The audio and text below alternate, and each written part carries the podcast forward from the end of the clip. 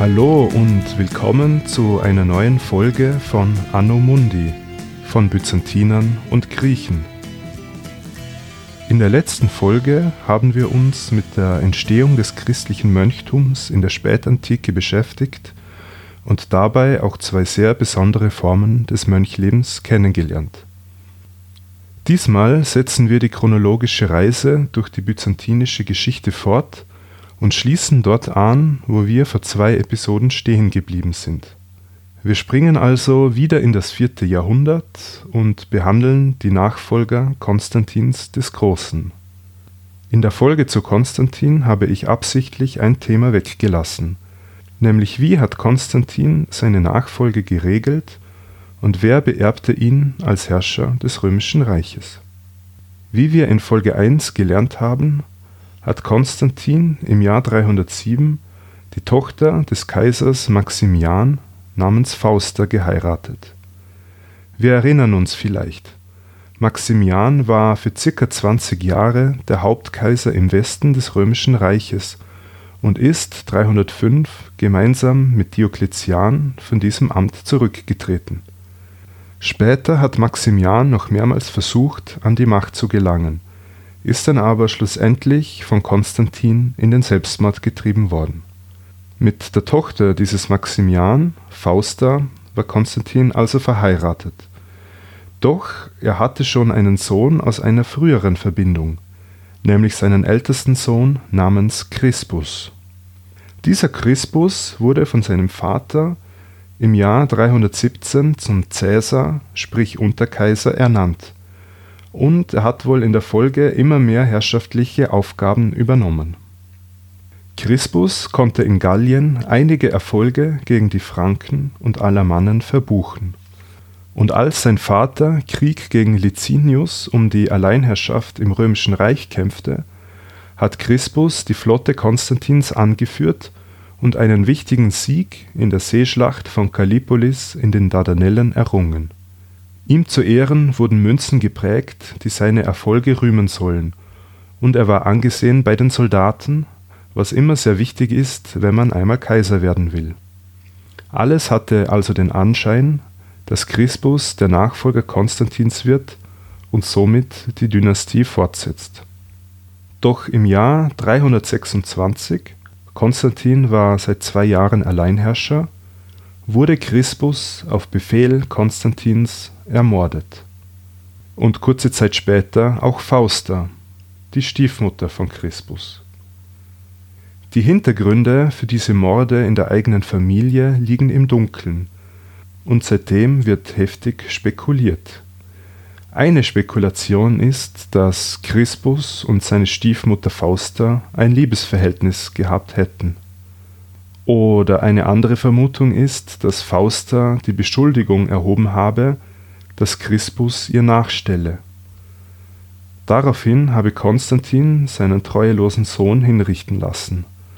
Als Konstantin aber gemerkt hat, dass die Anschuldigungen falsch gewesen waren, ließ er auch seine Frau umbringen. Dies ist übrigens ein Motiv, das auch in literarischen Werken auftaucht. Zum Beispiel die Geschichte von Hippolytos, dem Sohn des Theseus, und Hippolytos Stiefmutter Phaedra. Oder die Geschichte im Alten Testament von Josef und der Frau des Potiphar, dem hohen Beamten am Hof des ägyptischen Pharao. Eine andere Vermutung ist, dass Fausta ihre Söhne gegenüber Crispus vorgezogen haben wollte. Das ist durchaus nicht so abwegig, erklärt aber nicht, warum auch sie ermordet wurde. Vielleicht aber gab es eine Verschwörung rund um Crispus, der versucht haben könnte, die Herrschaft in einer Reichshälfte zu erlangen. Das hätte aber Konstantin nicht zulassen wollen, weil er Alleinherrscher bleiben wollte.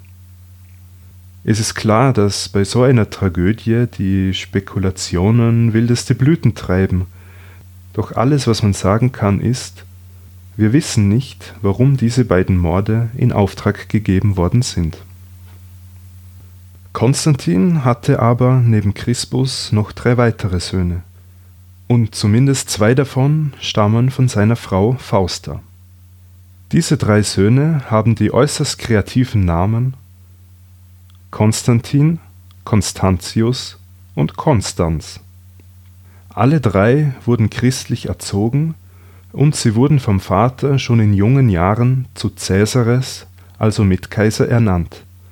Sie bekamen ihre eigenen Reichsteile zugeteilt und hatten dafür eine eigene Verwaltung und militärische Truppen zur Verfügung. Kurz vor seinem Tod hat Konstantin noch zusätzlich seinen Neffen Flavius Dalmatius zum Cäsar ernannt. Es gab also bei Konstantins Ableben vier Cäsares.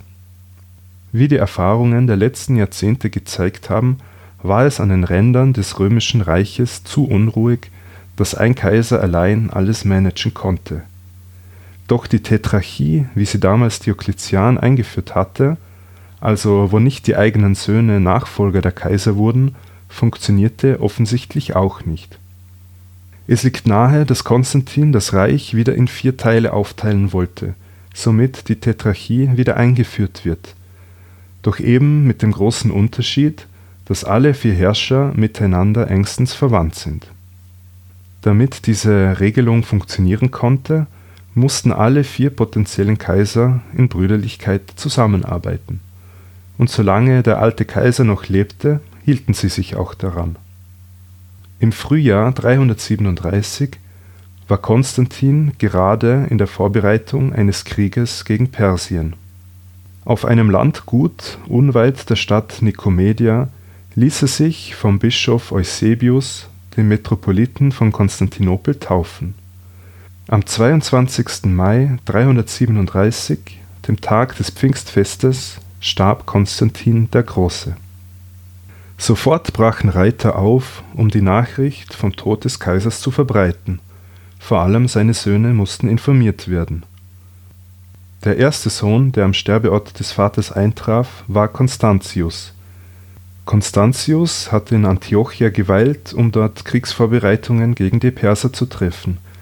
Er war also geografisch am nächsten und somit am schnellsten am Sterbeort.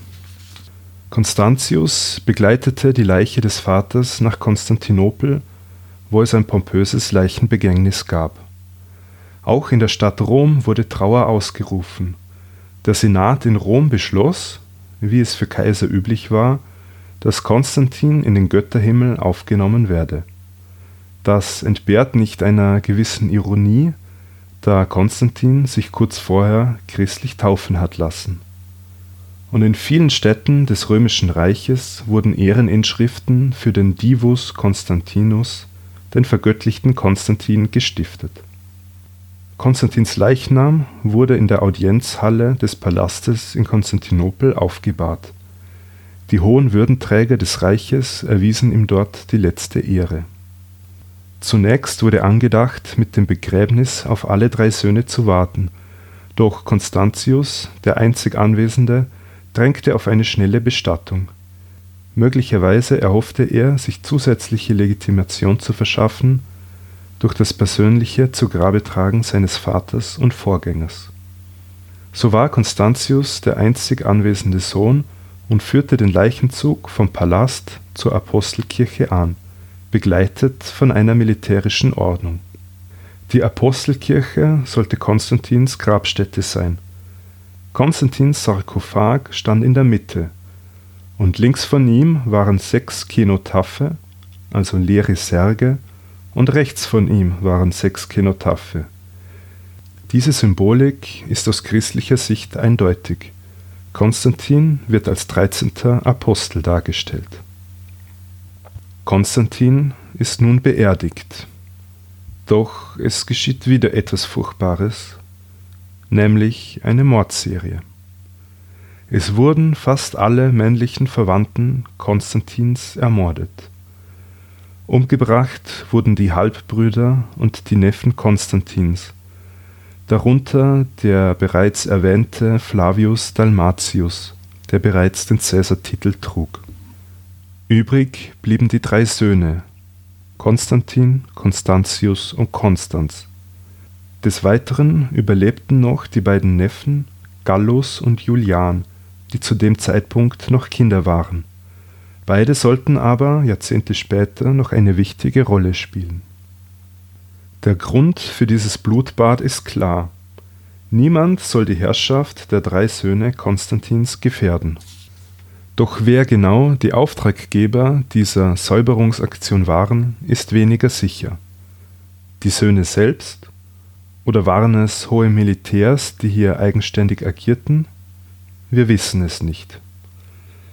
Noch im selben Jahr, im August 337, trafen sich die drei Söhne in einer Stadt im heutigen Serbien und teilten sich das Reich untereinander auf. Im September ließen sich alle drei zu Augusti, also Hauptkaiser, proklamieren. Der älteste hieß wie sein Vater Konstantin. Man nennt ihn folglich Konstantin II. Er bekam die Kontrolle über Gallien, Britannien und Hispanien. Als ältester hatte er den Ehrenvorrang. Der mittlere Sohn hieß wie sein Großvater Constantius, wird also Constantius II. genannt. Er erhielt den Osten des Reiches, also Ägypten, Syrien, Palästina, Kleinasien und Teile des Balkans. Und der jüngste hieß Konstanz. Er erhielt Italien, das Illyricum und Afrika. Doch wie ihr euch vielleicht denken könnt, hielt das mit der brüderlichen Teilung der Macht nicht allzu lange. Im Westen kam es zum Konflikt zwischen dem Ältesten, Konstantin II., und dem Jüngsten, Konstanz. Konstantin II. sah sich als eine Art Vormund über seinen jüngsten Bruder, doch dieser agierte zunehmend selbstbewusster. Konstantin II. sah sich gezwungen, in Italien einzumarschieren und startete im Jahr 340 einen Krieg. Bei Aquileia geriet er in einen Hinterhalt und kam dabei ums Leben. Konstanz war skrupellos. Er ließ die Leiche seines ältesten Bruders in einen Fluss werfen. Und nun war er mit gerade mal 20 Jahren Herrscher über den ganzen Westen des römischen Reiches. Der dritte Bruder, der im Osten, hatte keine andere Wahl, als diese Entwicklung zur Kenntnis zu nehmen. Die brüderliche Dreiteilung des Reiches hielt nur drei Jahre. Nun, im Jahr 340, gibt es nur mehr zwei Kaiser. Der junge Konstanz im Westen, er besaß nun den geografisch größeren Teil des Reiches, und Konstantius II., der mittlere der ursprünglich drei Brüder im Osten. Konstanz, der Westkaiser, war ständig mit der Sicherung der Rheingrenze beschäftigt doch die Erfüllung dieser Aufgabe gelang ihm nur mäßig. Innenpolitisch verfolgte er einen katholischen, anti-arianischen Kurs, wodurch er eine Polarisierung und Unruhe erzeugte. Auch die Erhöhung von Steuern senkten seine niedrigen Popularitätswerte. Anscheinend gab es auch im Heer Unzufriedenheit mit Kaiser Konstanz. Im Januar 350 konnte sich in Gallien der britannischstämmige Magnentius ohne Schwierigkeiten zum Kaiser ausrufen lassen. Anstatt sich dem Usurpator entgegenzustellen, ergriff Konstanz die Flucht und wurde von Männern des Magnentius verfolgt. Sie konnten ihn am Rand der Pyrenäen schnappen und erschlagen. Magnentius war Heide und kontrollierte nun den Westen des römischen Reiches, und er suchte um Anerkennung durch den Kaiser im Osten Constantius II. Dieser wollte aber Magnentius, der seinen Bruder gestürzt und umbringen lassen hatte, nicht anerkennen. Und obwohl Constantius sich gerade im Krieg mit den Persern befand und somit an der Ostgrenze beschäftigt war, zog er nach Westen. 351 in der Schlacht bei Mursa, das ist Osijek im heutigen Kroatien, konnte in einer sehr blutigen Schlacht mit mehreren Zehntausend Toten Magnentius besiegt werden, und dieser musste sich nach Gallien zurückziehen. Nach einer weiteren Schlacht, zwei Jahre später, am Mons Seleucus in Gallien, war die Situation für Magnentius so aussichtslos, dass er Selbstmord beging. Constantius II., der letzte überlebende Sohn Konstantins des Großen, war nun 353 Alleinherrscher über das Römische Reich. Wie gerade erwähnt, war Constantius II. in einem Krieg mit den Persern verwickelt. Diesen Krieg hat bereits sein Vater vorbereiten lassen. Dabei konnte sich Constantius II. durchaus behaupten und führte fast jeden Sommer Krieg gegen die Perser. Doch für einen groß angelegten Angriff fehlte es ihm an Ressourcen. Nach der Niederschlagung des Aufstands von Magnentius wollte Constantius II. im Westen bleiben, um dort seine Stellung zu konsolidieren. Um den Perserkonflikt nicht zu vernachlässigen, ernannte er seinen Cousin Gallus zum Cäsar. Wir erinnern uns, Gallus war einer, der als Kind die Säuberungsaktion innerhalb seiner Familie überlebt hatte. Dieser Gallus hatte die Aufgabe, sich um die Perserfront zu kümmern, doch er wurde dem Kaiser zu eigenmächtig und Constantius II. ließ ihn hinrichten. In Gallien machten die Barbaren, wie man die Nichtrömer nannte, ständig Probleme. Viele römische Städte links des Rheins wurden überfallen, wie Speyer, Worms, Mainz und Koblenz. Oft konnten Plünderungszüge nur durch hohe materielle Zuwendungen gestoppt werden oder dadurch, dass man Germanen in das römische Militär aufnahm. Eine vorläufige Trendwende wurde erst durch Julian herbeigeführt. Julian war der jüngere Bruder von Gallus, also auch ein Cousin von Constantius II und ein Neffe von Konstantin dem Großen. Er war das andere Kind, das die blutige Säuberungsaktion damals überlebt hatte. Julian wurde 355 von seinem Vetter Constantius II. zum Cäsar und somit Juniorpartner ernannt. Und das, obwohl Constantius II. mit Gallus, dem anderen Cousin, so schlechte Erfahrungen gemacht hat, da dieser zu eigensinnig geworden ist Julians Aufgabe war die Sicherung der Rheingrenze und die Wiedereroberung verloren gegangener Gebiete. Man merkt, es war wohl tatsächlich nicht mehr möglich, dass ein Kaiser das ganze Reich selbst verwaltet. Julian, der gegen die Alamannen in der Nähe von Straßburg siegreich war, wurde 357 von seinen Truppen in Paris, damals Lutetia, zum Augustus, also vollwertigen Seniorkaiser proklamiert der Grund war, Constantius II. war mittlerweile wieder an der Perserfront, denn der persische König Schapur II. begann eine Offensive gegen die Römer. Constantius II. forderte zur Unterstützung aus dem Westen Truppen an. Die betroffenen Soldaten, viele von ihnen waren Germanen, waren nicht begeistert davon, in den für sie fernen Osten verlegt zu werden, denn ihnen war versprochen worden, dass sie in Gallien bleiben konnten so hatte Julian ein leichtes Spiel, diesen Unmut auszunützen, um sich zum Kaiser zu erheben. Um seinen Aufstieg zusätzlich noch zu legitimieren, suchte er um Anerkennung durch seinen Cousin. Doch Constantius II. wollte das alles nicht hinnehmen. Er entfernte sich von der Perserfront, um gen Westen zu ziehen. Es sah alles danach aus, dass es zu einem Krieg um die Alleinherrschaft kommen werde doch kurz vor einer möglichen Entscheidungsschlacht starb Constantius II., nämlich im Jahr 361. Er verstarb kinderlos und sein Cousin Julian war unangefochtener Alleinherrscher im römischen Reich.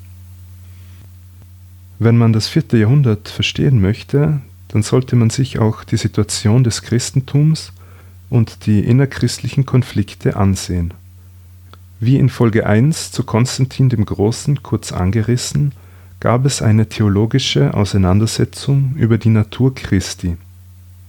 Auf der einen Seite stand Areos und seine Anhänger, die Christus als von Gott geschaffen ansahen. Diese Gruppe wird von ihren Gegnern als Arianer bezeichnet. Für die wichtigste Gruppierung unter ihnen wird heute der Begriff Homöa verwendet weil sie Christus als homoiousios ansahen, also Gott ähnlich und nicht Gott gleich. Die Gegenseite sah Christus als schon ewig existent und wesensgleich zu Gott Vater an. Ihre Lehre von der Dreifaltigkeit hat sich im Konzil von Nikäa durchgesetzt, und die Anhänger dieser Lehre werden somit auch Nizäner genannt. Doch die Ideen der Homöer verschwanden nicht nach dem Konzil, und Konstantin der Große selbst sorgte dafür, dass sie teilweise rehabilitiert wurden. Interessanterweise wurde Konstantin der Große kurz vor seinem Tod von einem arianischen Bischof getauft. Diese internen Streitereien in der Kirche erbten dann Konstantins Söhne. Constantius II., der Kaiser im Osten, hängte offen dem Homoeatum an, während Konstanz, der Kaiser im Westen, die Nizäner bevorzugte dieser innerchristliche Streit trug nicht gerade dazu bei, dass sich die beiden Brüder besser miteinander verstanden. Constantius II. versuchte durch gezielte Besetzungen von Bischofsämtern und Verbannungen unliebsamer Bischöfe die homoöische Glaubenslehre in seinem Reichsteil durchzusetzen.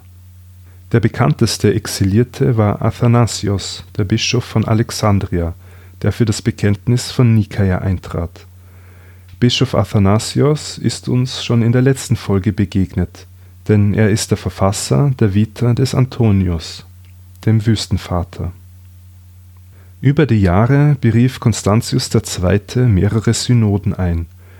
Er wollte seine kaiserliche Autorität einsetzen und die innerkirchlichen Streitereien beenden. Doch all diese Synoden brachten keine nachhaltigen Ergebnisse Gleichzeitig verfolgte Constantius II. auch eine antiheidnische Politik und förderte die Missionierung. Auch außerhalb des Römischen Reiches kam es zu christlicher Missionstätigkeit. Bekannt ist der gotische Bischof Wulfila, der Teile der Bibel in gotische Sprache übersetzt hatte und der jenseits der Reichsgrenzen missionierte. Und die meisten Germanen traten zum arianischen Christentum über die Bewertung Constantius II. in der Geschichtsschreibung ist wegen seiner Unterstützung des arianischen Christentums eher negativ. Er gilt als grausam, als jemand, der von der Bevölkerung hohe Steuern erpresste und der religionspolitisch viel Unheil anrichtete.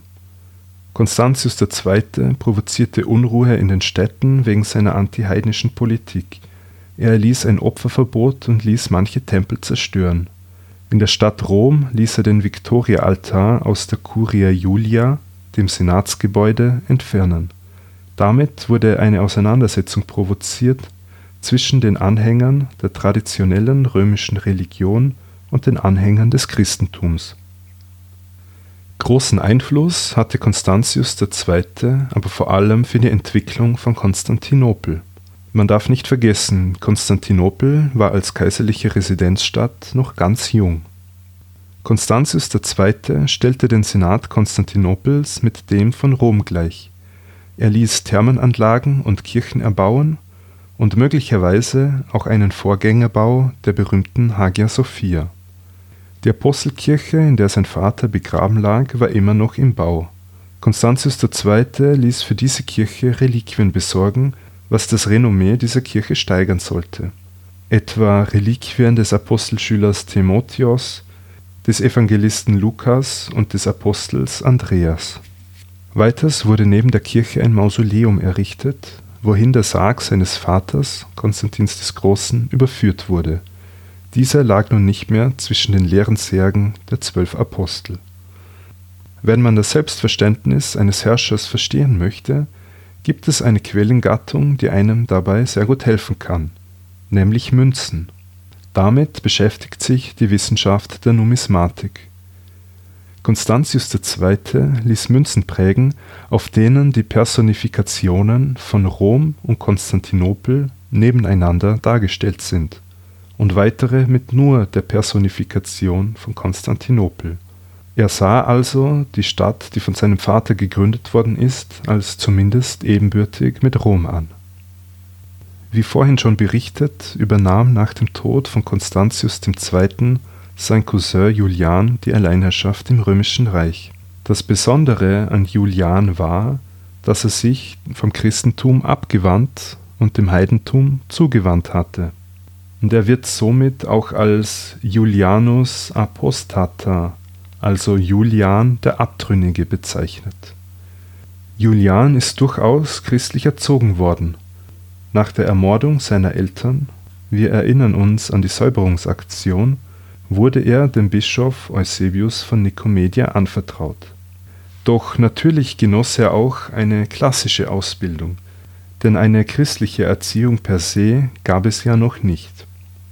Julian gab sich intensiv den philosophischen und rhetorischen Studien hin und wandte sich zunehmend dem Paganismus, also dem Heidentum, zu. Für ihn lag auch in der Zuwendung zum Christentum durch seine Vorgänger die Schuld am schlechten Zustand des römischen Reiches. Seine Götterverehrung musste er aber zunächst geheim halten, war er doch Mitglied einer christlichen Kaiserdynastie. Öffentlich bekannt hat er sich erst, nachdem er Alleinherrscher wurde. Er ließ sich einen Bart wachsen wie die heidnischen Philosophen und um sich von seinen bartlosen Vorgängern abzuheben. Julian verehrte die traditionellen Götter und brachte ihnen Opfer dar. Besonders verehrte er den Sonnengott Helios oder lateinisch Sol. Er selbst hat viele Schriften hinterlassen, darunter Briefe, Reden, Streitschriften, Traktate. Das ist auch der Grund, warum wir so viel über das Weltbild von Julian wissen. Zunächst sah er noch den christlichen Gott als einen von den vielen Göttern an, doch der eiserne Monotheismus der Christen, die Julian Galiläer nannte, war mit dem paganen Götterhimmel nicht vereinbar. Julian gab sich aber mit der eigenen persönlichen Konversion nicht zufrieden, sondern er wollte das ganze Reich repaganisieren, also wieder heidnisch machen. Er versuchte, den christlichen Kult zurückzudrängen. Er entließ christliche Beamte und Militärs, er reaktivierte heidnische Kulte, verbot den Neubau von Kirchen und wollte den paganen Tempel in Jerusalem wieder aufbauen lassen. Christliche Lehrer durften nicht mehr unterrichten und teilweise half er, innerchristliche Konflikte anzuheizen, um eine Spaltung zu provozieren. Doch so schlimm wie bei früheren Christenverfolgungen wurde es unter Julian nicht. Es kam also zu keinen Martyrien. Julian erkannte aber auch die Stärken des Christentums und er versuchte, diese auch für das Heidentum anzuwenden. So versuchte er, eine pagane Kirche inklusive eigener Hierarchie zu etablieren, so wie die christliche Kirche eine hierarchische Struktur hatte mit einer Priesterklasse und darüber Bischöfe und Metropoliten. Er empfahl den Heiden auch, so wie die Christen, karitativ tätig zu sein. Der Versuch, das Opfern von Tieren wieder zu etablieren, scheiterte aber. Das ist in den letzten Jahrzehnten einfach komplett unüblich geworden. Ende des vierten Jahrhunderts waren die Heiden, vor allem in den Städten, wohl schon in der Minderheit. Sie fand man in der Folge hauptsächlich in abgelegenen ländlichen Gebieten oder sie praktizierten ihre Kulte im Verborgenen. Kaiser Julian war nicht in der Lage, sein Hauptaugenmerk voll und ganz auf die Innenpolitik und die Religionspolitik zu lenken, denn das römische Reich befand sich in einem Krieg mit den Persern und Julian hielt sich die meiste Zeit in der Grenzregion auf. Im Jahr 363 sammelte er ein großes Heer und zog damit Richtung Persien. Der Feldzug war zunächst recht erfolgreich, Julian zog mit seinem Heer am Euphrat entlang Richtung Süden. Auf eine Belagerung der persischen Hauptstadt Ktesiphon verzichteten die Römer aber wegen geringer Erfolgsaussichten. Beim Rückmarsch am Tigris kam es zu einem Kampf mit den Persern, und Julian wurde von einem Speer getroffen und starb. Er war gerade mal knapp 30 Jahre alt. Somit war die konstantinische Dynastie ausgestorben Sie regierte gerade mal 70 Jahre lang. Von Constantius I., der 293 zum Cäsar ernannt wurde, über Konstantin den Großen, dessen drei Söhne bis hin zu Julian. Mit der Regierungszeit Julians wird hauptsächlich seine Bestrebung in Richtung Repaganisierung des römischen Reiches in Verbindung gebracht. Oft wird geurteilt, dass die Christianisierung und die Verfestigung christlicher Strukturen schon zu weit fortgeschritten war, als dass man diese Entwicklungen einfach rückgängig machen hätte können, dass also Julians Bestrebungen von vornherein zum Scheitern verurteilt gewesen seien. Doch natürlich gibt es da keine Gewissheit. Vielleicht hätte sich die Geschichte in eine andere Richtung entwickelt, wenn Julian nicht nur 20 Monate, sondern 20 Jahre an der Macht gewesen wäre. Kaiser Julian starb kinderlos. seine Offiziere einigten sich auf den christlichen Militär Jovian als Nachfolger. So, an diesem Punkt werden wir die heutige Folge beenden. Ich werde aber noch kurz die Entwicklungen des vierten Jahrhunderts zusammenfassen. Was ist passiert? Die Christianisierung des römischen Reiches schreitet im vierten Jahrhundert in schnellen Schritten voran.